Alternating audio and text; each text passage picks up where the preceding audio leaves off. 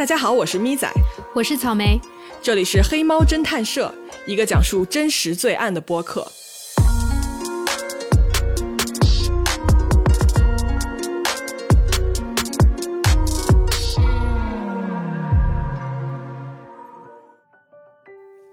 Hello，各位好呀，这里是黑猫相声社，我们又开始了今天的表演。嗯，今天没有表演环节，你们不要痴心妄想，没有，直接开始讲故事。嗯。痴心妄想可还行，就没有没有软妹单口相声，没有软妹吗？没有相声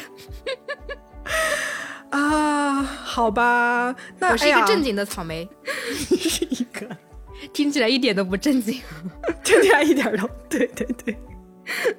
行，那那既然草莓没有活了啊，那我们就你才没有活。哎，激将法有用哎，朋友们，没有，真的没活了，没活。再见，告辞，我要去喂猫了。好吧，来，我们来，那就开门见山啊，说我们今天要说的案子啊，是这样子的啊，我们平常呢收到很多啊各位的这个宝贵的反馈，比如说呢就给我们推荐案子啊，对吧？或者是说呢跟我们说了一些他们亲身经历过的事情，嗯，然后呢一直啊有一批听众，这些人呢就会坚持不懈的问说，黑猫啊，你们什么时候能说一下灵异事件？哦，灵异事件啊，我今天。真的听了一个好恐怖的灵异事件，我朋友跟我讲的时候，我那个背真的是嗖一下就凉了。然后那个，而且那个案子还是跟真实案件有关系的，但是我不知道是不是真的，所以我们还是讲真实的案件吧。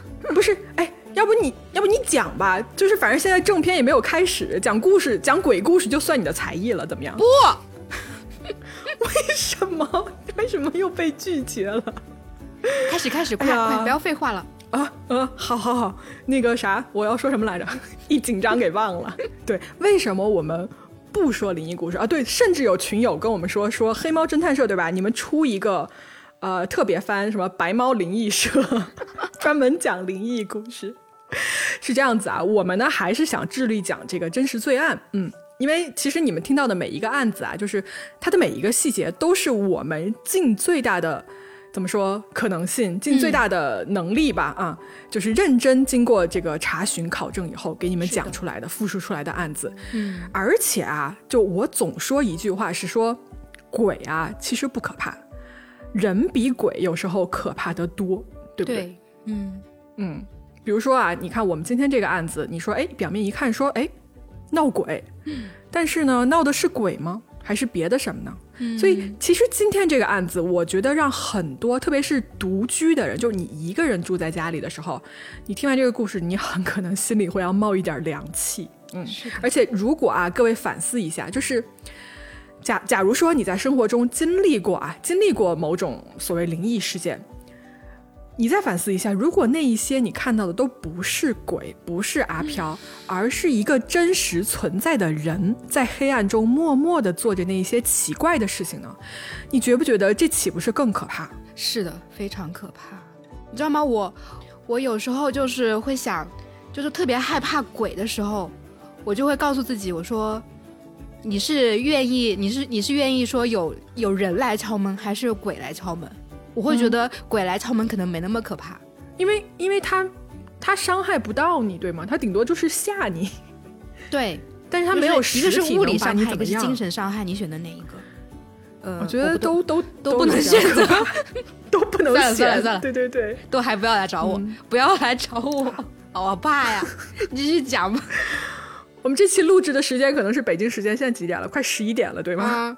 十点，嗯。好，好，那就不闲聊了啊，我们就来到这一期我们准备讲的案子，这个所谓闹鬼的凶杀案。嗯，好，时间呢，我们来到一八九九年的秋天。哦，上上个世纪了，好遥远。对，嗯，地点呢是美国的丹佛。我们今天的这个主人公啊，他叫做 Phil Phil Peters，我们就管他叫 Phil 哈。这一年呢，这个年轻人啊，他刚刚得到了一份在这个铁路办公室的一份工作，然后呢，他同时还跟自己这个新娘啊，就刚刚结婚，所以呢，这一对新人呢，就在这个丹佛的北区啊，一条很安静的街上，就买了一栋房子。呃，当时你这么看，就一切都非常完美嘛，对吧？他俩呢，也是高高兴兴的就这么入住了。这一对夫妇啊，他们是一个怎么说，就非常好心的人，他经常会很热心的去帮助，就是附近啊比较不幸的这种穷人啊什么的。嗯，在这一年的秋天啊，就某一个晚上，他们家的门铃呢就突然响了。嗯，这个门外面啊站着一个瘦瘦高高的一个手指非常修长的这么一个年轻人，但是呢，看上去啊就身体状况不太好啊，病恹恹的。这个年轻人啊，他们认识，他呢，呃。从小啊，就你看着他身体不太好嘛，他其实从小就患有一种疾病，具体是什么疾病我没有查到啊，但是确实是说他身体不好。完了呢，医生就跟他说说你呀，就是活不过十八岁。于是呢，Phil 啊，他一家人就可能是怎么说可怜他吧，就经常会邀请这个瘦弱的年轻人来家里吃饭。嗯，确实很好心。对。但是呢，你要说吧，就是他们也不是那种非常亲密的朋友或什么的，就是 Phil 一家呢，常常还有别的朋友过来拜访，所以时间长了以后啊，这个年轻人就消失了啊，不知道人去哪儿了，有可能就跟医生说的是一样，可能他真的没有活过十八岁，他就去世了。嗯，于是呢，日子呢就这么一天一天过去，转眼啊，四十多年过去了，我们来到了一九四一年。四十二年之后，对，这个时候呢，Phil 啊，他已经七十岁了啊，年纪上来了。他呢还跟之前的妻子在一起啊，两人感情特别好。嗯，他们呢还住在之前买下的这栋房子里面。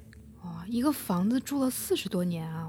对，就买了，就肯定是住一辈子的这个房子。哦，完了呢，前段时间他的老伴儿啊，就是不小心摔了一跤。啊，老老年人摔跤可能可是真的很危险的。嗯，对啊，就他当时是这个臀部啊就骨折了，你知道吗？嗯，但是就是不是什么危及生命的这种大碍吧，就只能说是必须要住院治疗啊，有人看护什么的。所以呢，feel 啊这个老爷爷呢，他就一个人住在家里头。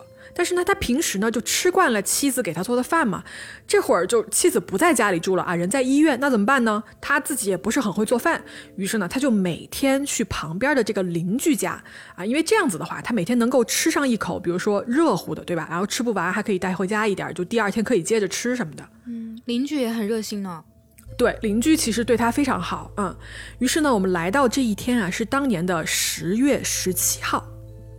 这天晚上呢，呃，到了晚上吃饭的这个晚餐时间了，邻居呢把饭也做好了，对吧？就等这个老爷爷过来吃饭。但是左等右等啊，他都没有出现，邻居就觉得哎，就有点奇怪嘛，就突然间消失这，怎么怎么回事？就你之前也没有没有跟我们说好，说你今晚上不来。嗯，完了，邻居呢就去他们家看啊，担心是什么呀？担心这个老人家啊从比如说楼梯上摔下来啊，或者是有什么意外发生。嗯，是可能会有这种情况。对，结果呢？当他到这个房子的门口的时候啊，首先他发现这个屋里面的灯是关着的啊。你想晚餐时间，这个时候应该就正常人家都会要开灯了嘛，对吧？如果有人在的话，然后他按门铃也没有人回答，所以这就奇怪了嘛。就人呢，一般啊，这个老爷爷他一般出门会。打一声招呼的会过来说一声的，而且像 Phil 这样子独居的一个老人啊，他的作息其实是非常有规律的。就一旦是有什么不正常的情况出现，就难免周围的人就会有一些，就你知道，就那种隐隐的担心，你知道吗？就觉得说是不是有什么意外？对对对，意外发生了。嗯，那那现在怎么办呢？嗯，是这样子，邻居呢当时就觉得说，我想看一看，说这个房子里面到底怎么回事儿。嗯，于是呢，他就找了找了周围的几个邻居啊，就一块儿来帮忙。他们呀绕这个房子转了一圈以后，发现说这个屋子被锁得严严实实，就每个窗户和门全部都从里面锁上了。啊，那那怎么办呢？进不去啊，对吧？完了呢，邻居呢就有一个小女孩儿，这个小女孩儿啊，因为她她身体小嘛，就小孩子，她踩在了就是其他人的背上，然后呢，她设法呀把一个窗户的纱窗给给蹬开了，就用那种暴力啊，因为她是锁上，她其实拉不开，对对对。然后这个小孩儿小女孩儿，她就从这个小窗户的这个洞里面就爬进了这个屋子里面。进去以后，小女孩就大声喊这个 Phil 的名字，但是没有任何回应。就这个空荡荡的房子里面，你知道吗？就就只有回音，而且没有开灯嘛，就死一样的寂静。嗯，完了，这个小女孩就想说，哎，是不是就是这个老爷爷睡着了啊？她为了想说证明自己这个想法嘛，她就决定到楼下的这个卧室去看一眼。结果啊，这个卧室的门刚刚打开，就一幕非常可怕的场景就展现在这个小女孩的面前。嗯，Phil 的尸体倒在这个地上，哦，然后身边是一大滩血。这个尸体上吧，全部都是用就是被这种重物或者是什么武器击打的这个痕迹啊，伤口是非常的触目惊心。然后这小女孩就吓到了，你知道吗？她就立刻就尖叫，然后往外跑。我去，这得多大的精神伤害啊！我的天呐！嗯，然后这个时候屋外啊，在等的这些个邻居们就发现说，哎呀，什就出事儿了嘛，什么不对劲了。然后大家就最后就进来一看，说，哎呀，果然啊，最担心的事情就被证实了，Phil 死了。嗯，那他怎么死的呢？对，就之前大家不是想说怕他是什么意外呀、或者摔倒什么的嘛，对吧？但是呢，跟大家想的完全不一样，就是 Phil 的这个死啊，绝对不是什么意外啊，他也不是什么心脏病发，他一看啊，就这具尸体一看就是被谋杀的。嗯嗯，你说了嘛，身上很多打击的痕迹。对你这个尸体上，你可以很明显的看出来，就是有各种什么淤青啊、撕裂伤这种重物击打的痕迹。他的这个头骨上啊有十几处伤口，而且很多伤口啊，你如果仔细看的话，他是这个人死了以后被打出来的。嗯，就感觉这个袭击他的人啊，就这个凶手在杀人的时候，是一种近乎就是要疯了的那种状态，你知道吗？就杀红了眼，整个都已经。嗯，那对凶手有没有什么线索呢？比如是能能不能看出来是入室抢劫啊，或者是跟什什么人有什么纠纷之类的？嗯，是这样子啊，就他们报完警以后，警察不就来了吗？嗯，警察查看的结果是，这个屋子里面没有任何值钱的东西被人拿走，嗯，就是这个屋子啊，就平常是什么样，就现在还是什么样，什么东西都没有变化，甚至没有人翻翻动任何东西。那你说，这如果不是抢劫，就是他不图财的话，嗯难道是仇杀？但是你知道吗？就他们访问了一圈邻居以后，邻居就说没有，我们不知道 Phil 跟任何人有仇，他平常就是一个很和气的，就是跟大家关系都很不错的这么一位老人啊。然后那就仇杀排除了以后，你想说那还有什么？还有情杀吗？对吧？哦啊，也不像啊，就没有人可以，就周围的邻居朋友什么的，没有人可以想出什么情杀之类的八卦什么的，啊，那这就很奇怪了，就是凶手为什么要杀人呢？我插一句啊，关于动机的这一个，之前我看过一个案子，最开始呢也是说是情杀，为什么呢？因为这个男，这是个男的啊，他的他是光着身子，然后在床躺在床上被勒死的，就特别像是一个情杀的场景嘛。但是最后警察调查发现，其实是个盗窃案。这个贼呢，他为了说不就是不被警察查出来是一个盗窃案，他特地的没有拿特别明显地方的财物，他拿了一点点东西，就表面上看不太出来是盗窃案的那种，然后把它伪装成一个情杀。当然了，警察还是后来机智的逮到了他。嗯，不是，那他是盗窃案，然后他为了不让人发现是盗窃案，所以他最后没有偷什么东西。那他偷了一些什，么呢？他偷了一些表面上看不太出来的东西，嗯，就是他不会翻的到处都是特别乱啊那种。明白明白，好，嗯嗯嗯啊，收回来啊。那警察有没有具体的发现什么？比如说，呃，门被撬了啊，或者有没有留下什么脚印啊什么的？嗯，哎呀，是这样子啊。这个案子最奇怪的点就来了，就是警察在查看了整个全屋以后，发现说这个屋子是一个密室杀人案的现场。密室怎么个密室法？也就是说啊，这个屋子找不到任何凶手进来和出去的任何痕迹。就是我们看到平，我们之前说过很多案子里面啊，就是要不是暴力闯入，对吧？要不就是什么熟人作案啊，比如说你有钥匙，或者是里面的人开的门等等的。是但是今天这个案子啊，这个屋子里面所有的门窗，它不仅是关着了，而且是从里面全部都反锁，并且呢，有一些地方是说锁住了以后，还用这个链条进一步进行了一个固定。嗯，所以说哦这样子的行为只可能你人在屋里面才能做得到，在屋外绝对是做不到的。嗯。嗯，那那小女孩怎么进去的？她是从外面把纱窗弄烂了才进去的。哦，对对对，嗯，对，所以它是有一个破坏的痕迹的。但是除了这个小女孩进去的痕迹，这整个屋子没有任何痕迹。嗯，好吧嗯，所以就就就奇怪了嘛，因为 Phil 当时是一个人独居，那么你说如果这个房子里有第二个人，也就是凶手的话，当晚把他杀害了以后，凶手是首先凶手是怎么进来的，嗯然后他又是怎么逃离这个现场的呢？对吧？所以这就这就出现了一个谜，然后没有人能搞明白这是怎么回事，怎么做到的？就感觉啊，这个凶手在杀完人以后，直接就凭空消失了。怎么会消失呢？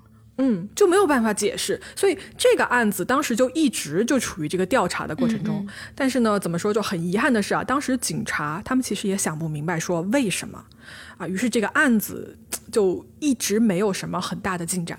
嗯，在这件谋杀案啊发生之后，大概过了几个月，Phil 的夫人啊，就是之前摔骨折的这位老人啊，他呢就从医院康复了，康复完了以后呢，他就出院了嘛，就回家。你想啊，就是住院的时候，对吧？家里还有老伴儿，结果回来的时候就只剩自己了。嗯，其实就是对，应该很心碎。完了呢，Phil 的夫人呢，她到家以后啊，因为她也年纪大了，而且刚刚你想，她刚刚住院啊，康复，所以她自己的生活呢，不是那种可以完全自理的。嗯，得人照顾。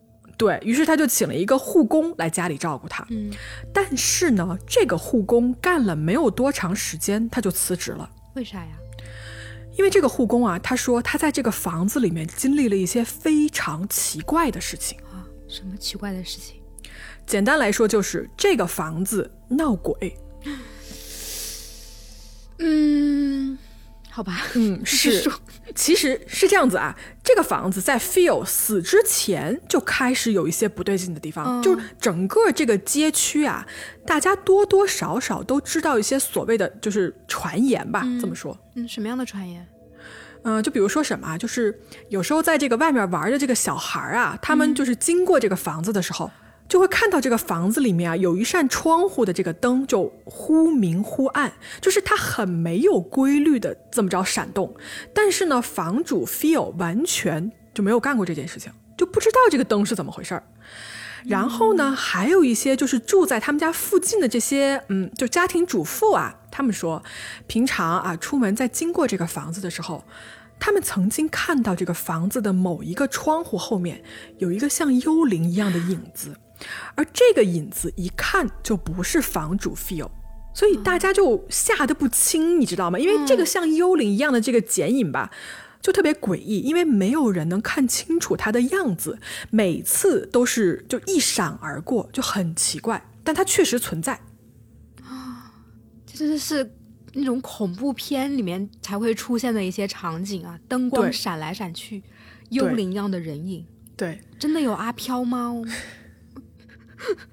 所以就是你看啊，刚才说的是呃，就是街道上的一些传言嘛。这个在家呀服务的这个护工，他经历了同样的事情。比如说什么呢？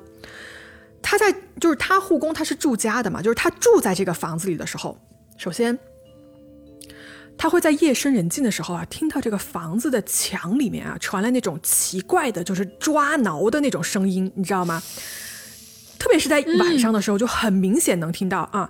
然后呢，有时候他收拾这个屋子啊，就你说我，比如说我吧，我收拾屋子，我什么东西放在什么地方，我其实心里是有数的，对吧？对，这个护工他就会发现，他收拾完的东西有时候会莫名其妙的挪动它的位置，而且不是那种大动，你知道吗？不是说这个东西消失了或者怎么样，就是那种小小的变化，但它绝对不是在原位。就你不留心吧，就可能没什么知觉，但是只要你一旦认真观察，这东西仿佛全都被人挪动过，就很可怕。啊，另外呢，就是在某年冬天的时候啊，这个护工他有一天晚上就是已经睡了，你知道睡下了，他在床上啊就确确实实听到外面就传来很奇怪的动静，就很小，但是你能听到就是有东西在动。这是一个什么东？就我跟你们描述一下是一个什么样的声音啊？是类似于啄木鸟的声音，是那种一下一下在敲击的那种这种这种声音，是我在敲，没事儿。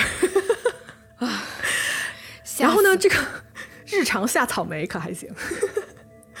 然后呢，他啊，这个护工他鼓起勇气啊，他就顺着这个声音传来的方向，他就走出自己的卧室，出去看一看到底是发生了什么事儿。胆子好大呀！嗯，别出去吧，这这别别了吧。嗯，就就标准的那个鬼片情节，对吧？对就明明应该吓得要死，在屋里躲着不要动，但是一定得出去看是怎么回事儿。嗯是的，于是呢，他真的走出去了。结果呢，他出去以后啊，这个房间首先是晚上嘛，而且睡了以后，这个房间是没有开灯的。嗯，在这一片黑暗里面啊，他突然看到一个像鬼一样的这种人形就出现在这个屋子里。鬼一样的人形，那到底是鬼还是人啊？是这样的啊，事后呢，他被警察问起来，是说你怎么确信这是一个鬼的时候，嗯，护工说啊，他说我看到了一个类似于一个人的形状，然后呢，这个所谓的人形的这个东西啊，它有一双就是骨瘦如柴，就近乎于是那种肤色也是白色的那种手，你知道吗？哦，然后他他看到了这双手是是这双手搭在了他那个门上，然后当他出现的时候，这个手就瞬间消失了，然后这个门就被关上了啊，所以给他印象特别深刻，就那一两秒的事儿。啊，这真的是鬼片鬼片的标配啊！对。然后后来这个护工啊，他在接受这个丹佛这个邮报采访的时候啊，他告诉记者说，那天看到那个人形呢，似乎也发现了他，所以这个人啊，就在他看到他的大概几秒后，就迅速的从这个后门就消失了。啊，整个过程就是很快很快，就几秒钟，所以这个奇怪的所谓这个东西吧，啊就不见了。所以这个护工他当时出门以后看到这一刻，他就立刻就尖叫起来嘛。你想肯定被吓得不轻嘛。是可以想象，如果是我的话，我当晚就直接辞职走人了。嗯，就打包立刻打包立刻背着马上火车就跑了。是的，对对对背起火车就跑。对，所以呢，在这次所谓这种超自然的现象过后啊，这个护工就非常确信说，这个屋子闹鬼的事情肯定是真的。嗯于是呢，就你不管这个房子里有什么吧，就肯定是有一些没有办法解释的奇怪的东西存在，对吧？嗯于是这个护工他就辞职了，嗯，他就不干了。啊，那那老太太怎么办呢？谁能照顾她呀？嗯，换一个人。是，啊，这个老太太就就很可怜嘛，就你想他年纪大了，然后也没有人敢过来接这个活儿，你知道吗？谁敢来一个闹鬼的房子里住啊？于是呢，好心的邻居又出现了，就这些好心的邻居又过来帮忙照顾他啊。哦，就有时候为了方便照顾，邻居呢也会住在他家，就是住在这个房子里面。结果呢，相似的事情又一次发生了。这座房子啊，它所谓这个闹鬼的事情一直都没有停下来过。嗯甚至啊，有一天的深夜，这个邻居也听到了同样的这种奇怪的声响从厨房传过来。结果呢，这位邻居呢也一样胆子啊非常大，他就是哦准备从卧室走了出来，去想去这个厨房看一看，说怎么回事。他在这一片黑暗里面啊，发现厨房的地板上蹲着一个人的形状。我去，嗯，这一下啊，邻居他没有慌乱，他定睛啊，就是仔细一看，说这个人，就如果说你觉得他是个人的话，他也同时转头看向了他，啊，就两边都似乎吓了一跳，你知道吗？哦哦然后他的描述中间啊，这个人他的眼睛非常的黄，嗯然后他的衣衫褴褛，胆不好，肝不好，嗯肝不好，然后他他身上穿的衣服就已经几乎是衣不遮体了啊，然后他的四肢呢非常的瘦弱，整个人就是跟一把柴一样，就几乎像一个骷髅啊、所以就是这样一照面，邻居其实也就是你知道也是被吓得不行嘛。他在这种受到了惊吓的情况下啊，他就立刻选择报警啊，但是呢，报警是要报警，绝对要报警。我就想不通那种鬼片里面遇到这种情况，他们就不报警，虽然找警察来也没啥用，但是还是要报警啊。对呀、我会立刻打电话什么，我会立刻打开电视机开始播放春节联欢晚会，你知道吗？让欢快的气氛 冲淡。哎，好主意，好主意，嗯嗯，好，说回来啊，这个警察呢接到报警来了以后啊，这个所谓蹲在地上的不知道是人还是鬼，他早就不见了。然后呢，警察巡视了一遍整个房子，也确实没有发现有任何不对劲的东西。嗯，所以你想到这个时候的话，警察也没法做什么呀，对吧？所以这个事情就这么不了了之了。所以呢，经过啊好几次这种灵异事件以后呢，这个房子就真真的就没有人敢再来了。太奇怪了。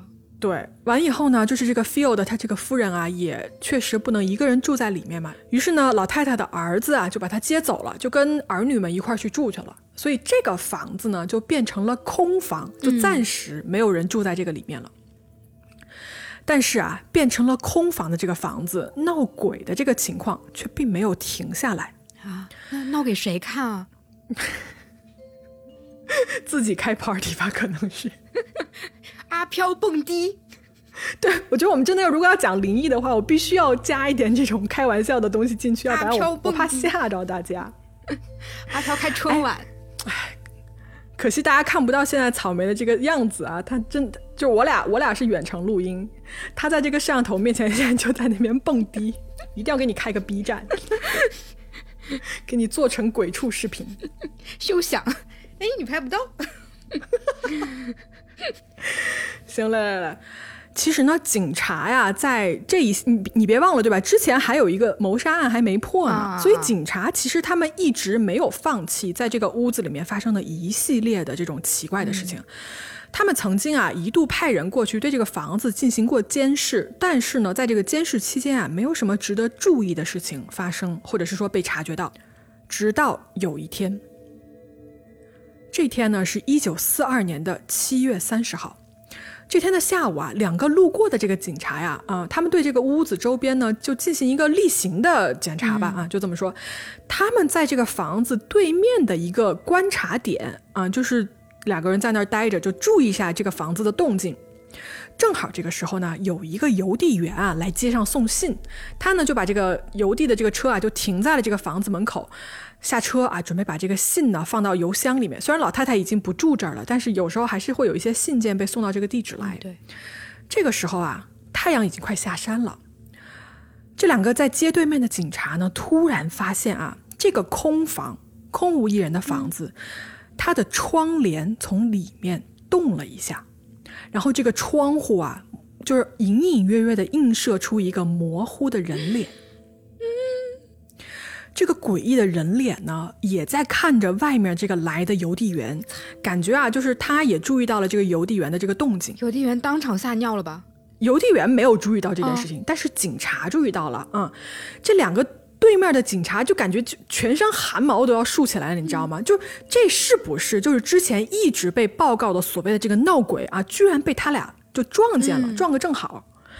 于是呢，他俩就立刻从对面冲了过去，就来到这个屋子的面前。就是他们一边跑啊，一边用那个对讲机啊，就呼叫救援嘛。哦，还胆警察胆子挺大的，还是嗯。于是呢，他们冲到这个房子门口的时候啊，这个窗户里的这个人脸呢，早就消失了啊。警察呢就打开了这个房子大门，就走进了这个已经空置了的屋子里面。房门打开以后啊，屋子里面首先是厚厚的灰尘。你想啊，毕竟已经很久没有人住了嘛。然后这个家里的家具呢，就全部都被那种白色的被单就给裹着啊，覆盖着那种防尘。你知道，就是那种恐怖片、恐怖片那种对标准的场景。嗯。然后这个桌上，比如说放了几本旧杂志啊啊，钢琴上还有这种前主人飞友的照片什么的。钢琴。你来来唱，好想唱出来。唱吧，不要，唱吧，唱吧，不唱，你不唱就是就没有听过之前那一期的朋友们不知道这是一个什么梗。嗯，好吧，钢琴 为什么要提到钢琴要笑呢？因为钢琴住了几个腰。嗯，好了，pass，不要了。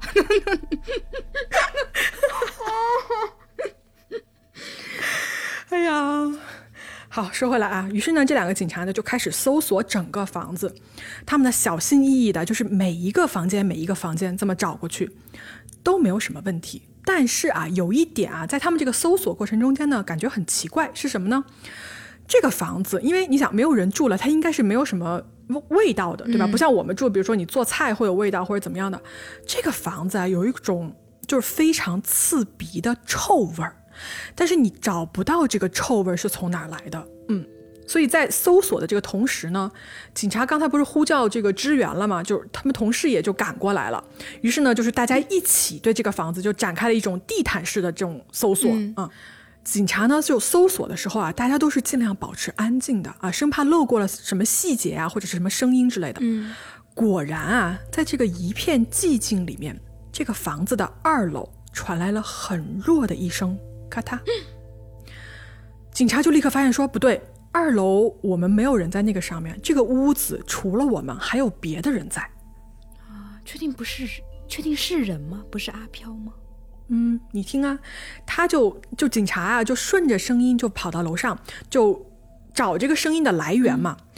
就随着他们往二楼走啊，这股刺鼻的臭味就越来越重。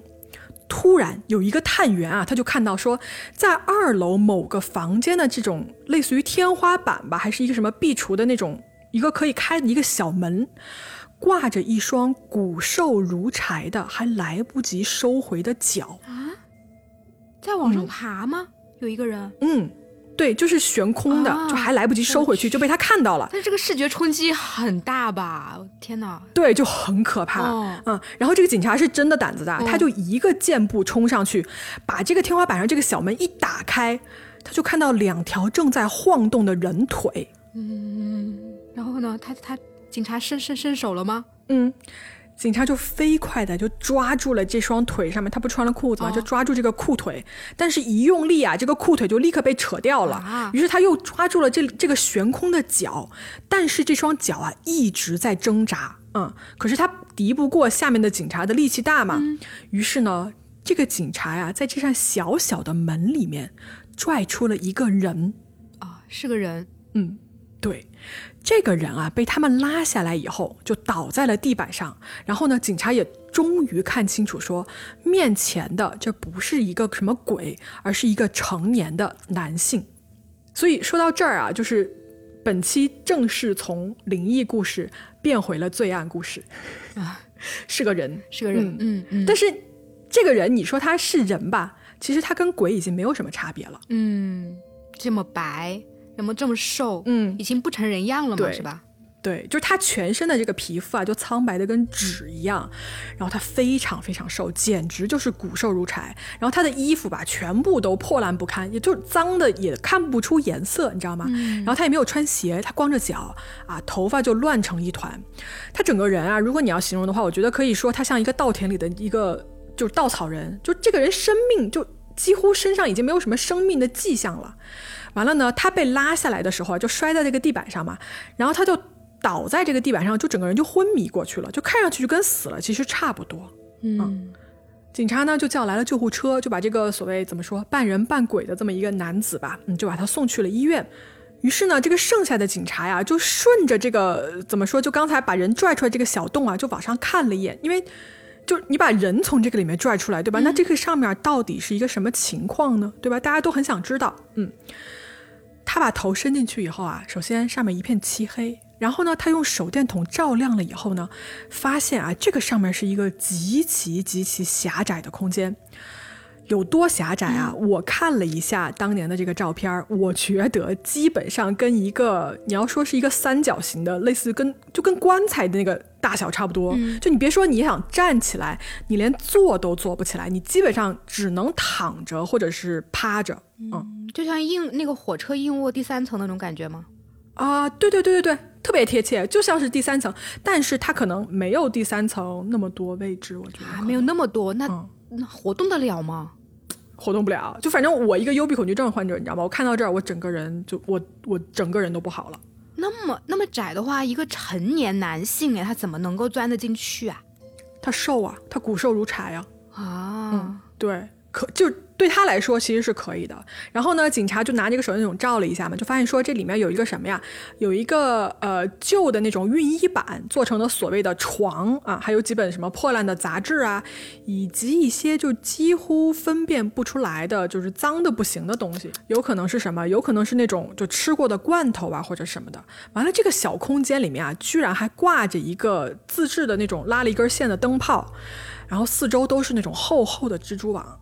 所以呢，看到这儿啊，警察还想进一步的去研究一下这个究竟，但是他实在不行了。这个小小的空间里面就弥漫着一股就是刺鼻的恶臭，就简直可以把整个人都熏晕过去，就连这个警察他也受不了，你知道吧？就迅速就把头放下来了，嗯，下头了。是吧？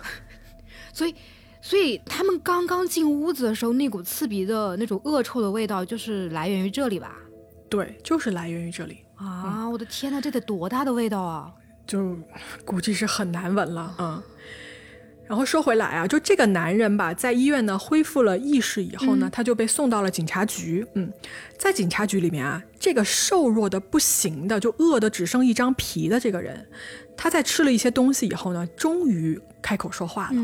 然后他对警察一五一十的说出了他的故事。来说出你的故事吧。是这样子的，这个人他名字叫做 Theodore Conis。他出生的那一年呢，是一八八二年啊。他是在美国的这个伊利诺伊州啊，有一个叫做是 Petersburg 的这么一个地方出生的。然后呢，幼年的时候呢，他的爸爸在当时的这个镇上啊，开了一家五金店。但是呢，在他六岁的时候，他爸爸就去世了。于是他妈妈呢，就带着他啊，就搬到了这个 Wisconsin。随后呢，他又搬到了这个啊科罗拉多嘛，丹佛这个地方，也就是我们案发的这个地方。嗯，他的妈妈后来一直是在给人做保洁的工作，但是呢，直到一九一一年，他的妈妈也去世了。哦，大概二十，他二十九岁的时候，他妈去世的。对，对，没错。Theodore 啊是这样子，他从小身体很差，医生呢曾经断言说他的这个病啊会让他活不过十八岁啊。所以说到这里，大家是不是觉得很熟悉？就是我们在节目最开始的时候，我们提到过，说 Phil 这家人曾经在一八九九年的时候，就是他们刚买这个房子的时候，对一个身体状况不太好的这么一个年轻人，当时是进行过一个救助的，对吧？经常邀请他来家里吃饭什么的啊？难道是同一个人？对，当年的那个年轻人就是此时此刻坐在警察局里面的 Theodore。那不是说他活不过十八岁吗？他这会儿应该五十多，快六十了吧？对呀，你听我往下说啊。我们说回当年，在这个医生啊断言他活不过十八岁以后呢，他就觉得说，哎呀，既然我寿命也没多长，对吧？那我就不要读书了，有什么意义呢？他就辍学了，就是他高中是没有读完的。但是结果啊，十八岁的他并没有死。嗯，他没死，他活得好好的。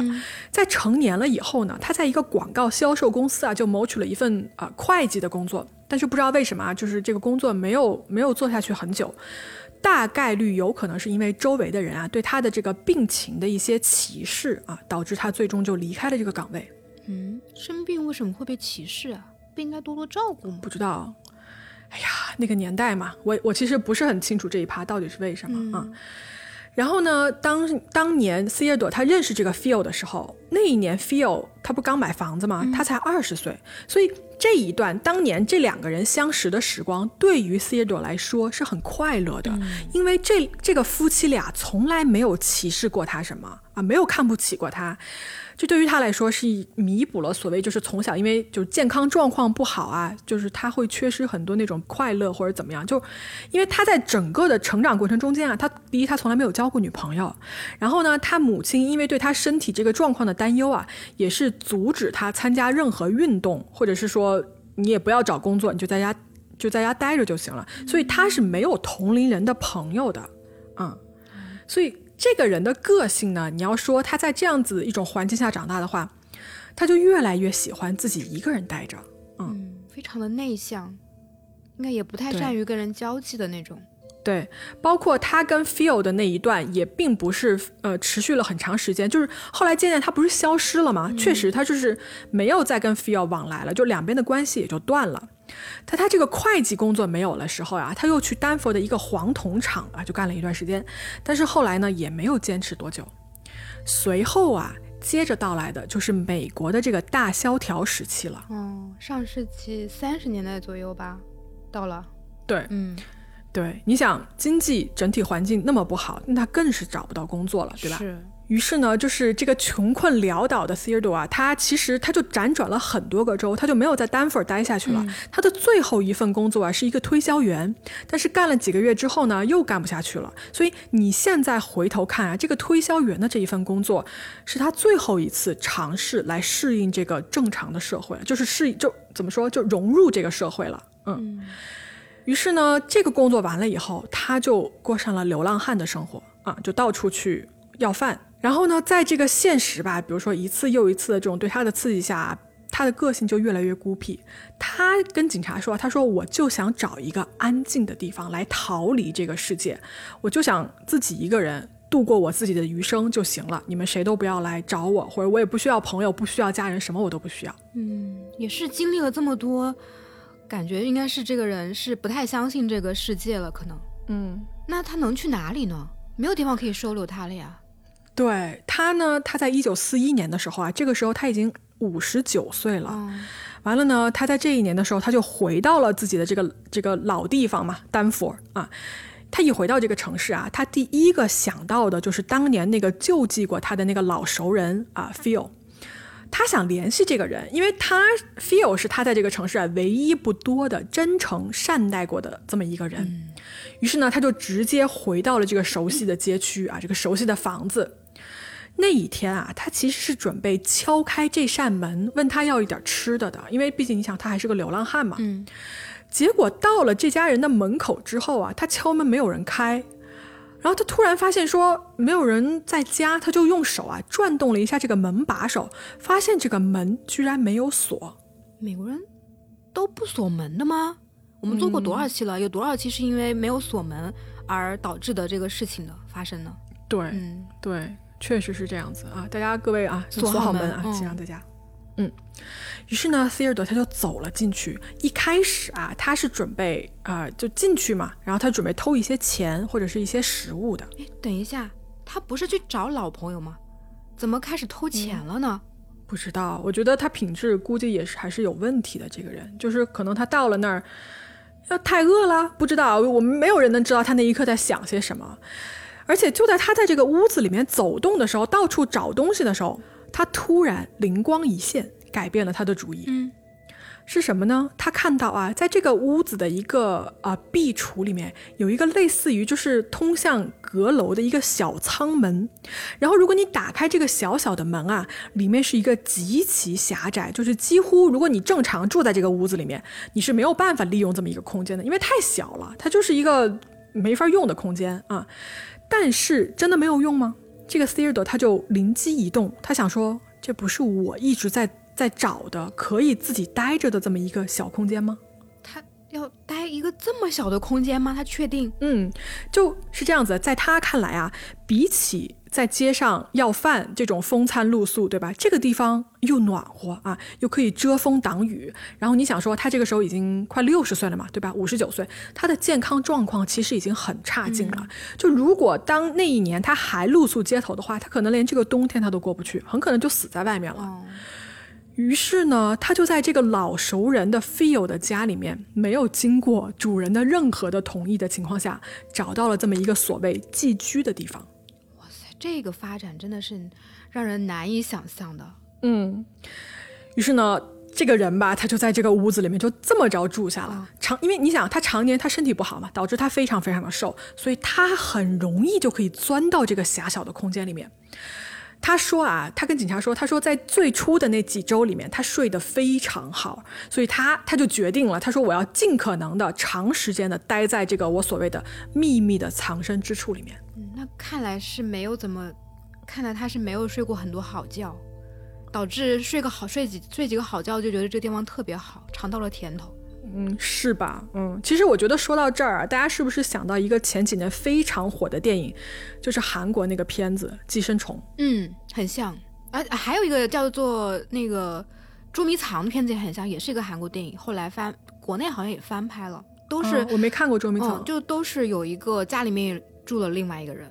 嗯，没错。所以这个 Theodore 啊，就说回来啊，Theodore 就在这个小洞里面啊，就真的跟这个电影里面住在地下室的人一样，就是他一直躲着，嗯然后呢，等外面没有人的时候，他就出去去冰箱里面偷一点吃的。那对，是一模一样。嗯，嗯，这寄生虫里面那个住的还挺好的，我觉得相比他这个房子简直是好太多了。对。而且他这个阁楼里面没有厕所，哎，我真的不知道他是怎么解决这个问题的。可能可能一部分恶臭就是因为这个吧，我觉得。啊，妈耶，嗯，他不可能跑下去用厕所吗。有可能他连冰箱都可以去，那他为什么不能用主人的卫生间呢？应该还是个就会的。半夜开始冲厕所吗？就呃，全家都醒了吧？趁他们不在的时候呀，比如说他出去吃饭的时候，他就去上个厕所什么的，嗯那那要主人一天不出门，那就憋着。那对啊，就就很奇怪啊！你说他这么大一个活人在家里面，就主人没有发现这一点吗？不能不敢相信啊！是这样的啊，其实呢，就是住在这个阁楼小洞里面这个 Theodore 啊，他经常就他身体不好，他其实经常会忍不住要发出一些咳嗽的声音，你知道吗？啊，但是这个房主啊，Phil 啊，他也七十多岁了呀，他其实听力也不是很好，所以其实有时候这个顶上住的这个人他咳嗽，Phil 他其实根本听不太见。啊，那也是巧了，那估计上厕所也听不见吧？还还在纠结这个问题。哦，是，嗯，是这样子的啊，就是 Theodore 他很快他意识到了这一点，他发现说，哎，我咳嗽对方没有反应，所以他就变得更加大胆。最开始啊，他是只在 Feel 离开房子的时候他才敢出来，但是呢，后来啊，他就渐渐演变成什么呢？就他跟警他跟警方的一个陈述里面他自己说的，他说，每当我听到这个 Feel 在楼下。啊，之前我是会保持就一动不动，但是之后啊，我就越来越大胆，我开始从一个房间到另外一个房间的这么跟踪他。啊啊，为什么呢？嗯，这是这是什么行为？我也不太懂，就是为什为什么要玩这个？就玩的就是心跳吗？就你他真的，一回头看到你怎么办呢？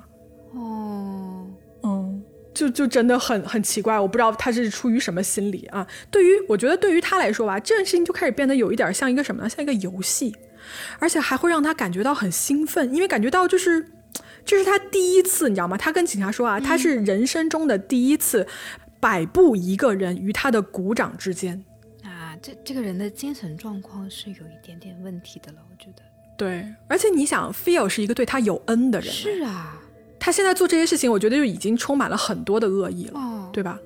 嗯，然后呢，他还说啊，有时候他会去下楼去看一看窗外，看着这个邮递员走过来啊，然后给这个房子送信。他跟警察说啊，他说二十五年了，从来没有任何人给他写过信，所以他只要从窗户看到就是外面街上有人的话，他就会产生那种很厌恶的情绪啊，他不想回到外面那个世界，于是他就会立刻又钻回这个阁楼里面的那个洞。可能啊，就街上那些小孩啊，或者是那些就是家庭主妇们看到了那个黑影，啊就是他这样一闪而过的样子。嗯嗯，偶尔会蹦出来，在那个窗帘后面、看一看外面的世界，又退回自己的那个洞里面。对，所以呢，就是日子吧，你怎么说，就是这样子一天一天过去啊。他当时也跟警察说，他说：“其实我就想就这么待着啊，我没有想要说我要伤害 Feel 的意思。那是谁杀害的 Fierce 呢？”嗯，我们回到案发那天晚上吧。嗯，是这样的，那天晚上啊，这个 Theodore 呢，他从阁楼的那个小洞里出来，然后他准备去厨房偷一点东西吃。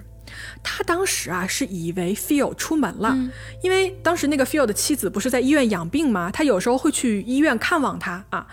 但是呢，没有想到的是，就在他蹲在这个厨房的地上啊，在这个冰箱里面翻找食物的时候，就房主 feel 就突然回来了。嗯，你想啊，如果你是 feel 对吧？你到家，然后你突然看到你们家那个厨房的地板上蹲着这么一个衣服也破破烂烂的，然后长得像鬼一样的人在你们家翻冰箱，你第一反应会是什么？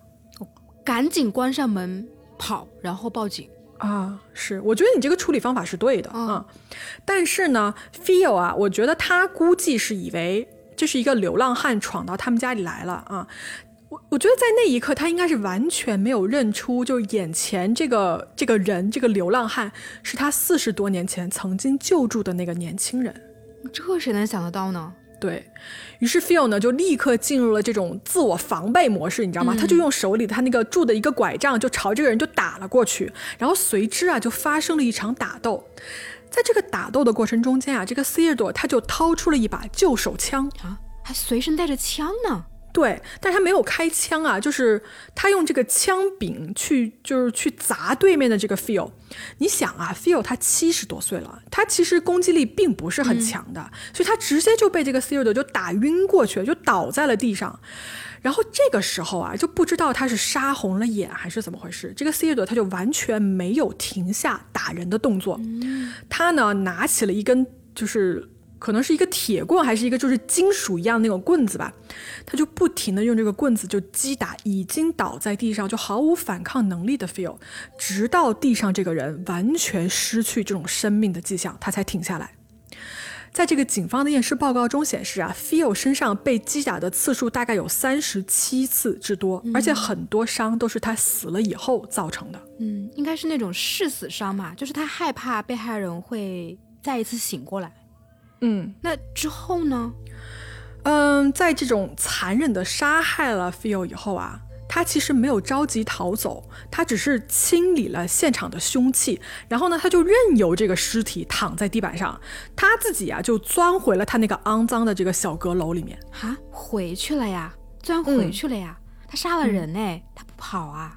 嗯，而且你知道吗？当天晚上啊，就是邻居不是过来发现尸体吗？你记得当天晚上那个小女孩的什么尖叫声啊，然后邻居那种乱成一团，包括后来警察到了以后，所有的现场这种调查取证什么的，这个屋子里面各种人来人往的时候。e o 他都在阁楼里面待着，一声不吭的看着下面的动静。我都不知道应该说他是算是心理强大还是心理脆弱啊？嗯他就一直到被抓都在那里啊。对，因为就是整个全场凶手都在那儿待着，而且一直在看着所有的人。就你你想这件事情，就觉得很就是背后发非常凉发凉。哦对对对，嗯，而且你知道吗？就这就完美的解释了说。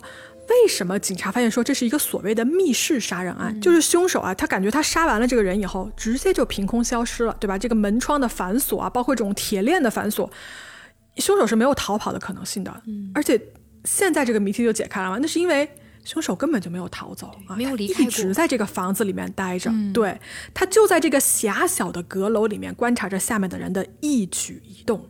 天哪！于是呢，呃，在 Phil 死了以后啊，这个 Theodore 他也没有想要搬走，嗯，包括几个月以后，呃，Phil 的夫人她出院以后不是回来住这个屋子嘛，她也全程都在这里面住着，所以那个护工，然后那个邻居看到的所谓鬼影，其实全部都是他。只不过呢，每一次他们报警的时候，警察过来看房子，就检查现场的时候，都没有发现那个小阁楼的那个门，所以他们就漏掉了这个关键的信息。嗯，这这么难发现吗？这个小阁楼的门？那为什么那个 Sealed 他可以在家里面闲逛着就发现了这个门？什么叫闲逛就发现这个？他不就是一进去，然后想偷点东西，偷着偷着就发现了这个门吗？啊，哦，但是警察找半哎天没有找到，这很奇怪。对。嗯我觉得以正常人的思维不会去想这么小的洞能钻人啊但是我觉得他能想出来，因为他就是在找这种漏洞嘛，对吧？有可能嗯，找 bugs。对，找 bug。完了呢，当时的媒体啊，在这件事情曝光了以后，他们甚至给 Theodore 取了一个怎么说一个别名、啊，一个一个名称叫做 Danfer Spider-Man，丹佛蜘蛛人。Spider-Man 不是蜘蛛侠的意思吗？哎呀，就是这俩肯定不是一回事儿啊，因为，因为是这样子，警其中有一个警探啊，他对媒体说，就是接受采访的时候，他他对这件事情有过一个评价。这个警方说啊，就是原话是这么说的，他说：“A man would have to be a spider to stand it long up there。”翻译过来呢，他是说这个小阁楼如此之小，只有就蜘蛛才能在这种地方生活。哦，有画面了。嗯，他就只能四脚朝地的那样躺着，对才对趴着才能够在里头。其实我们说了这么多，我相信大家肯定特别好奇这个阁楼它到底长什么样子啊？其实是有照片的，这个照片我放到公众号，你们自己去看就就能知道我说的是怎么一回事了。嗯于是呢，呃，在被抓了以后 e r d o 呢就被送上了法庭，他呢被指控犯有谋杀罪，而最终啊，这个陪审团是裁定他罪名成立的。呃，他是被判了终身监禁，就是他要在这个监狱里面度过他的余生。而这个所谓啊，就离奇的这个鬼屋密室杀人案，也最终得以大白于天下。嗯，讽刺的是啊，在这个州立监狱里面呢 e d o r 一直待到了一九六七年，并且在当年的这个五月十六号啊，他去世，他活到了八十四岁。我真的不知道当年那个说他只能活到十八岁的那个医生 会怎么想，知道这件事情以后啊。我的天哪，可能在监狱里面过得比较舒服吧。对，因为你看那个、个阁楼照片，就会知道，监狱的房间肯定是要比那个阁楼住的舒服的，不是一倍两倍的。嗯嗯就我我是无法想象我在火车的硬座三三层住好几年的感觉。嗯，是，嗯，而且你知道吗？就是他人生的最后几年啊，在监狱里面似乎过得比在外面还要好。就你说他至少他不会，对他至少他不会饥一顿饱一顿啊，也不会说衣不遮体，对吧？的或者是说冬天要要冻到可能命都快没了。嗯完了呢，他其实跟警方说啊，他说如果那天就案发那天晚上，如果事情不那么巧啊，就他没有当面被 Phil 撞上的话，有可能 Phil 就不会死，他可能会活到今天。也就是说，Phil 还住在他那个房子里，跟他老伴儿一起，而这个 Theodore 呢，还住在他们家的这个阁楼里面，过着他这个寄生虫一样的生活。哎呀，但是呢，这发生了就是发生了啊，就是他残忍的在那一天杀害了 Phil，这已经是一个既成事实了。嗯但其实呢，哎呀，你你看起来最后把他扔到了监狱里面，我觉得对他来说，对这样子的人来说，其实并不算是一种惩罚。哎，嗯，是的，过得还挺舒服的。嗯，对啊，嗯，我其实特别疑惑的是，这个人到底是个什么样的人？就是那几十年他经历过什么？为什么他能够在走投无路的时候到了老朋友家，不是想着让老朋友去收留他，而是想着偷点东西再走，甚至最后就是这么鸠占鹊巢吧，这个应该算是就住下了。嗯不能理解。因为我查的一个资料里面有一个细节说啊，说这个 e a l 其实他辗转过一些收养的家庭，但是呢，这些收养的家庭的人都死的比他要早。医生不是说他活不过十八岁吗？嗯，但但是真的活得比这些收养他的人都长的话，有没有一种可能，就是这些人的死可能跟他也有关系，也是一种，啊比如说鸠占鹊巢的关系？哦，这个脑洞有点大哦。嗯，但是不过你前面说了嘛，他母亲死的时候，他其实已经二十九岁了。嗯，那按照道理来说，他妈妈如果还活着，那不至于把他放到收养家庭啊。所以这其实是个矛盾点，而且可能现在我们找到的资料里面好像没有特别的指出这个点。就我觉得他可能身体不好，就没有把他算作一个完全行为能力人，就算是一个哦可能是残疾人或者是怎么样的。哦，也有可能，嗯因为美国不是有那种收养家庭、寄养家庭嘛，就是专门给一些怎么残疾人去住啊或者什么的。是的，嗯嗯，另外还有一个我比较疑惑的点是，就是凶手和受害人他的关系到底是什么？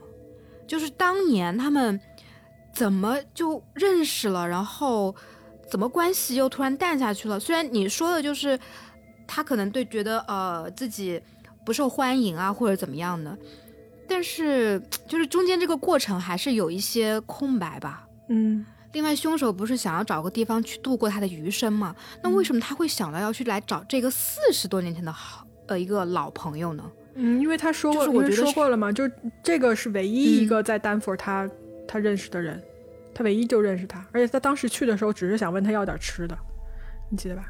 嗯，反正我是觉得这个受害者跟凶手的关系也是一个谜团吧，就是毕竟人死掉了嘛，然后现在也不知道他们到底是什么样的关系。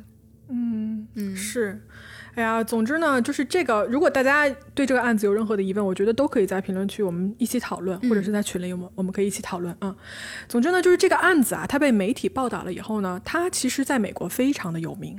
我们大家就是爱听黑猫的人，我觉得你们肯定爱看一个著名的罪案的一个美剧，叫做 CSI。嗯 CSI 啊，里面有一集的，它这个所谓灵感来源吧，就是我们今天讲的这个案子。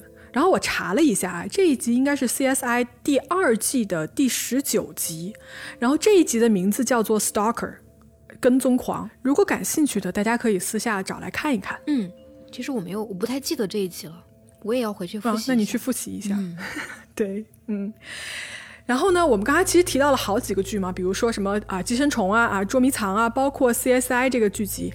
其实啊，它这个中间有一些情节都是你可以说他们是很相似的，嗯是。但是呢，这种类型的怎么说发生的这个事情吧，它其实并不只在影视剧中间体现，这样子类型的案件在现实生活里面其实根本就不少见。很多见。对我印象特别深的啊，是这几年有一个新闻，是在二零二一年的时候，这个这个短视频特别火，是纽约的一个女孩，她说他们家里总觉得莫名其妙就有冷风刮进来，你知道吗？就纽约其实冬天很冷嘛。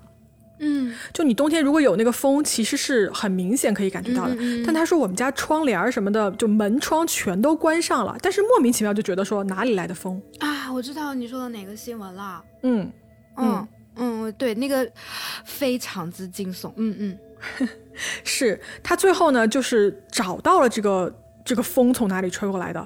他把他自己卫生间的这个镜子啊拆下来以后，发现他镜子后面有一个洞，然后这个洞呢钻进去以后，发现它通往的是一个完整的房间。然后他全程视频都在拍，你知道吗？他找了一群朋友过来，在朋友的陪同下，他钻了那个洞，钻过去以后，发现这个洞直接通了一个另外的一个房子。这个房子是一个空置的房子，没有人住。然后正当大家觉得说这个房子是是一个就就空房的时候，他们这个房子里面发现了那种有人喝过的饮料瓶子什么的，就是肯定至少在某一个时刻，这个房子其实是有人待过的，那就很可怕，你知道吗？是就这个视频在网上很火，因为我印象特别深刻。当时很多网友评论啊，也说出了跟他差不多的经历，就是你永远不知道你住的房子里面是不是这面墙或者是这个天花板，它的背面有没有另外一个空间，嗯而这个空间里面是不是有人。还是有什么别的东西，就是你想象一下，你就会觉得说，哎呀，背后又开始发凉，你知道吗？是的。但是吧，你知道吗？这个新闻就我印象特别特别的深刻，它已经印到了嗯我的那种潜意识里面了，导致我有时候做梦，我会梦到说我们家房子多出来一个房间，但是我会很开心，因为我 因为我们家房子太小了，不是你很开心，你觉得房价又涨了是吗？可以多我买点就是嗯钱。哎哎，房子多了一个房间，我又有东西可以有地方可以放东西了，这种嗯，嗯，就总之嗯对，就是就是急转直下，算了，换。OK，其实我也看过一个类似的吧，但是我觉得那个简直是不是恐怖了，是恶心，就是有点、啊有点嗯有点恶心的那种感觉，就是有一个叫做这怎么念，Grady Hendrix。对，格雷迪·汉汉德里克斯的美国恐怖作家，嗯 他呢在那个社交网络上说自己，呃的一个亲身经历吧。他说他九岁的时候，有一天晚上趁家里人都睡着了，然后就准备去呃厨房的冰箱里面找点吃的。嗯，我不知道你会不会啊，反正我小时候也经常去，嗯，就是趁着我现在也经常去啊。我不会，我晚上自制能力很强。哇哦，好吧，你赢了，姐妹。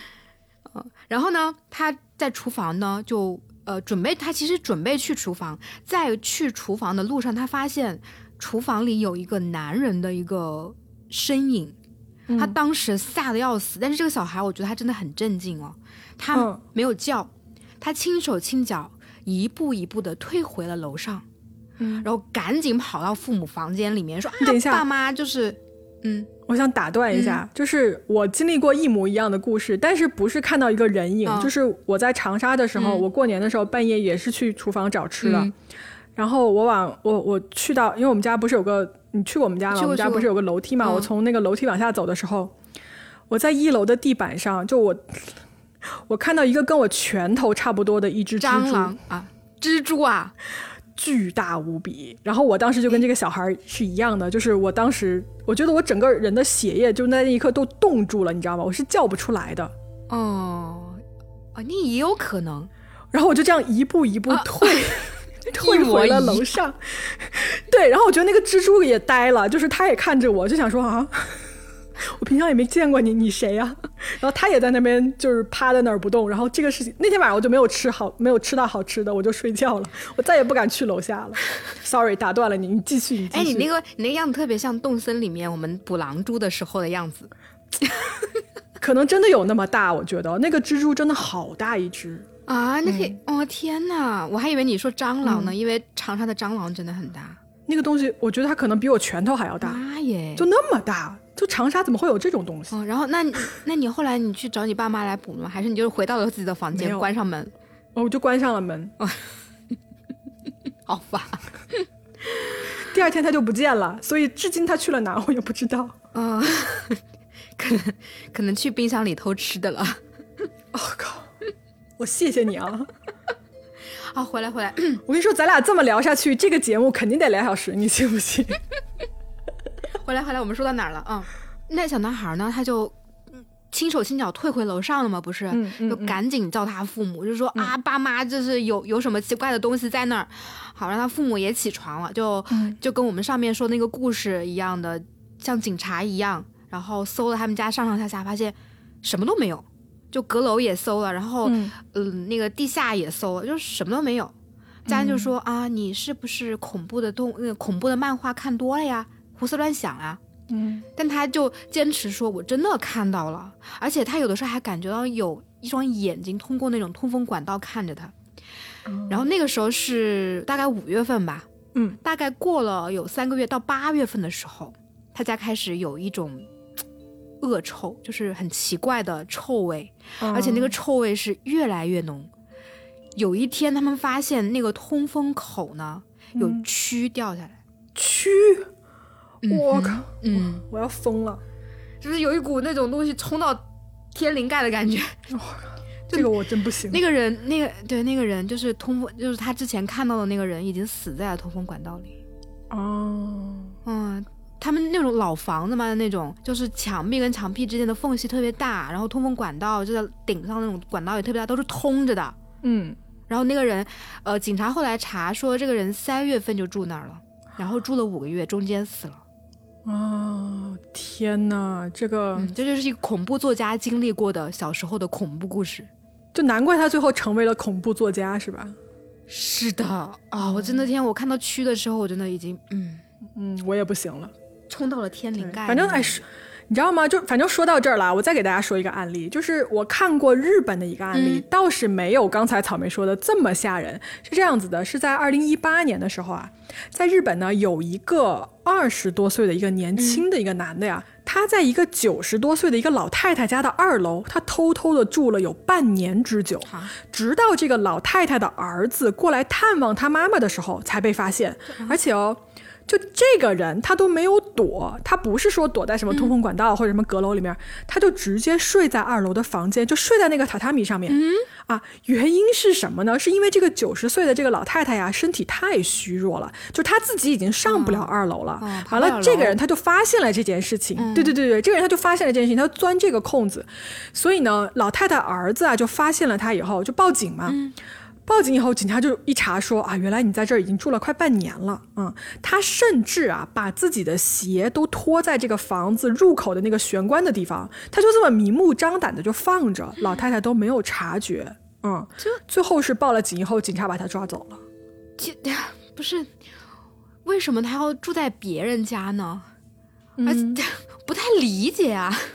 就省省房租呗，哦，真的，嗯，是的，这这日本的这代或人或者是就是就想要做这种犯罪的事情，寻找刺激呗。我我不知道为什么为他们要这么做。有可能嗯，啊。对了，我突然想到一个跟这个案子特别像的一个恐怖片，嗯，你说，是它它是应该是一个恐怖片，但它没有鬼，就是恐怖片没有鬼。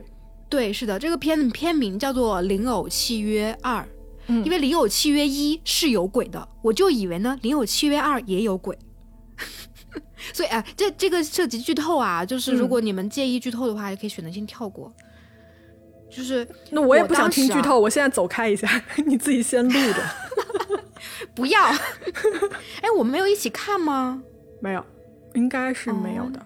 那我们就跟我跟另外的人看的呀，嗯嗯，有可能。好吧？嗯就我跟你说，我当时我是先看的预告片，嗯预告片就是完完全全是一个恐怖片，就是里面有一个那种特别灵异的娃娃，就我一看就觉得啊，这肯定是讲一个娃娃成精的故事。嗯，预告片真的是嗯还蛮不错的，所以我就很开心的找了一群朋友一起看啊，就没有你哈。嗯然后呢，开头也是特别恐怖，就是你知道各种房子闹鬼啊，然后娃娃成精啊，娃娃关门啊之类的。嗯结果搞半天就是是那个屋子里面住了另外一个人，而且那个人也是住在墙壁跟墙壁之间的。更离谱的是，他们最后还有一个追逐戏，是在墙与墙之间追逐，就把那个人逮住了的过程。哦，哎，就外国人的房子有那么大吗？就是墙跟墙之间的距离就是因为我我们家特别小，所以我完全 没有地方藏人，是 不能理解。而且，嗯，我不知道你有没有那种感觉，就是我可能有被害妄想症，有一点点被害妄想症。就是我回家的时候，我也会会觉得，有的时候会觉得家里面会不会进来人，嗯，所以我有的时候进进进门之后，我还特意的会去阳台上看一看，而且有的时候我会打开柜门看一看。嗯，一打开里面蹲着四只猫，是 打开一一只猫，因为我们家只有一只猫喜欢钻柜子。好的，行吧，反正我们说了这么多啊，我想听到这儿的各位一定已经明白我们最开始为什么说鬼不可怕，有时候人比鬼更可怕这件事儿了。嗯，特别是那种就是 自己一个人住的这个各位啊，不是我故意想吓唬大家什么的，就是如果你们在家里听到什么墙壁啊什么地方传出这种奇怪的声音，或者说你们家冰箱里无端少了什么东西，那你肯定是吃多了。行吧，其实我是想说，有入侵者的这个几率啊，是远远大于有鬼的几率的。是的，对，这这个，嗯，有鬼还是有坏人的几率？我觉得是，嗯，有坏人的几率肯定是大的。你见过多少人？那你见过多少鬼呢？是不是？是，草莓的哲理发言出现了。我没有见过鬼，你见过鬼吗？我没有，我我真没有。对，我我跟你我我跟你讲一个那我今天听的那个故事吧，我是讲一下，但是我不知道你到时候剪不剪进去啊。哎，最后突然要加戏，行，你讲，你讲，你讲。因为真的是背后发凉。他是说，呃，我对他那个文体特别像那种知乎里面说我有一个故事的这种，就是开头是这样子的，是说呃四个男的，一个女的一起去出差。是他们从一个地方去另外一个地方出差，就是不同的跨省的一个出差。然后他们到了一个地方，就住了一个酒店嘛。嗯，住酒店的时候是那个呃两个男的，就是几个男的，他们是住一层的，然后那个女的是住一层的。当时那个女的就跟他们说：“我不要住在那个酒店的就角落的那个房子，你知道吧？就是你你去酒店，我不知道你会不会也说不去角落的房子。我我其实无所谓。那个女的就要求不要住那里，结果但是那个。反正我不知道他们怎么安排的，一开始就安排的是是这么住的，之后呢，就是女的说哦我要换换房，然后那个男的他们也说要换房，中途好像是换房的时候吧，呃，就是有个两不不是四个男的一个女的嘛，然后那个两个男的是住一间的，两个男另外两个男的住一间的，然后有个女的是住一间的，然后他们后来换了房子之后，就是还好像一直没有住好吧，中途这个女的就一直说她不舒服，不行。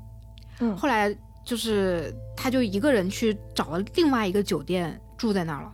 嗯，哦，对他们上完了那个出完了差之后，那四个男的就要走嘛，他叫这个女的一起走。那个女的反正是也不接电话，然后也不拒绝接受他们的这个就是什么样的。然后他说大家都是成年人嘛，就是我也不管你了，你说你该怎么回去就怎么回去吧。反正这四男就回去了。结果这个女的后来被发现在酒店，就是。死就是死掉了，后来还验尸了。然后这个她的这个这个女性，她的这个验尸的报告是，呃，在就是在那个裁判文书上是可以查得到的，就是是一个真实的。不是，等一下，这不是个灵异故事，这是一个这是一个罪案故事啊！我一直是没有没有吓我的我以为是个罪案故事，因为那个呃，他的死因是不明的，就是他他的那个。好，反正那个裁判文书上写了好多他的，就是说什么肺部又怎么样，然后肝部又怎么样，就是各种各样的表征，就是他的死因就是很多器官都衰竭了，就是很多器官不能用。查到这个案子了是吗？你能发给我看一眼吗？我开始好奇了。我到时候发给你，但是我你发公众号吧，我估计听到这儿的人大家都想看了。但是我不能确定是不是真的。他发，因为那个人他发了一个这个故事的过程，然后发了一个裁判文书网的那个，确实是有这样的一个案子的一个事情。然后，但是两者我不能，我不能确保它的关联性是百分之百关联的。然后你听我说啊，好。然后那个女的呢，她就不是死了嘛？然后先是她是做了尸检，但她尸检完了之后，她只是初步的一个尸检，就是说明她表征上面的一些问题嘛。但是她最终的死因是不明，因为她的那个家人不让她做进一步的尸检了，就是所以就就这么过去了。她为什么会有这个裁判文书呢？是因为她家人要就是告她那个老板。就说对，因为他不是出差嘛，公差啊，公差的过程中死。，OK，工伤。然后再回到那个为什么告诉老他老板的？他老板其实当天晚上有收到这个女的给他发的一段语音，但是他当晚其实没有听，因为那个老板好像是也是个女老板，就是晚上带孩子什么的、就没有听。他第二天点开那段语音是一段尖叫，就是一段尖叫声，OK，嗯，就是就凶案现场的尖叫声。不他不知道什么样，啊就是那种特别犀利的尖叫声，但是这个是别人描述的，就是说是一段激烈的尖叫声，我也不知道多犀利，就是描述出来还蛮恐怖的。嗯嗯，因为他说这个故事的是个男的嘛，是也是那个出差的其中的一个男的。之后、啊这个故事结尾是什么呢？就是有人问他说：“你觉得这个女的会是怎么死的？”然后这个男的就说：“哦，只是我说啊，我觉得可能会，可能是有一些不干净的东西。”然后那个人就问他为什么？他说他们当初当初换房的时候，在那个、就是他们两个男的叫两个男的出来嘛，换房的时候，他们看到那个屋子里面有一个电视，然后那个电视是蓝屏的，但是他当时倒映着一个人影，然后那个人影就是这个女的人影。但是当时这女的已经不住在这个酒店了，她自己出去住了，对吧当时这个女的好像是在没有，当时那个女的没有死。？OK，嗯，所以当时那个女的在这个屋里吗？她被倒映到这个，她她我我就是就是她结尾就是那样突的突然的搜一下，我开始以为我朋友在跟我讲一个罪案故事，他最后说、最后变成了一个灵异故事，就是所以啊，我懂了，我懂了，嗯我懂了。但是懂吗这个凶手最后都没有抓到，对吗？没没有凶手，他就是死因不明。就这个女的，就是在一个其他的一个跨省的一个另外一个省的一个另外一个酒店里面消失了几天之后就死了。哦哦，然后在死之前给他的老板发了一个尖叫的语音，啊，你快把那个裁判文书那个 找给我看看，我开始感兴趣了。好恐怖啊！怎么办？嗯，我不应该讲出欢迎来。欢迎来到欢迎来到草莓灵异故事系列，草莓灵异呃罪案摇摆故事系列，不知道到底在讲什么。很恐怖。嗯，好了好了，我觉得这一期再聊又又又得超时了，不是超时，就是我可能剪到手要废了。一个小时三十六分钟了。对，但可能剪完了会少一点啊。行行行，那我们今天的故事呢啊，就跟大家说到这儿，希望大家啊听的还比较过瘾啊，特别是最后这一段草莓即兴表演的 bonus。bonus，就代替了才艺表演了。那我们 啊代替才艺表演，那你们现在每期都要讲一个故事 代替才艺表演吗？我今天顺便听到了，而且我不保证这个故事是百分之百正确的，因为是呃二手的二手。二手的二手，行吧，嗯好，那那今天就先说到这儿。嗯，嗯，来，以你的绝活收场吧。什么呀？你装，你在装，你装啥？拜拜。哎，拜拜啊，拜拜各软吧？我软吗？我哪知道啊，姐妹，就人家说你是软妹，拜拜。你说的软妹拜拜，我说的吗你说的呀。啊 你赋予了他的生命力，好不好？啊，是这样啊我，是一个正常的拜拜，嗯最好是啊啊，挂了，拜拜，拜拜。大家再见。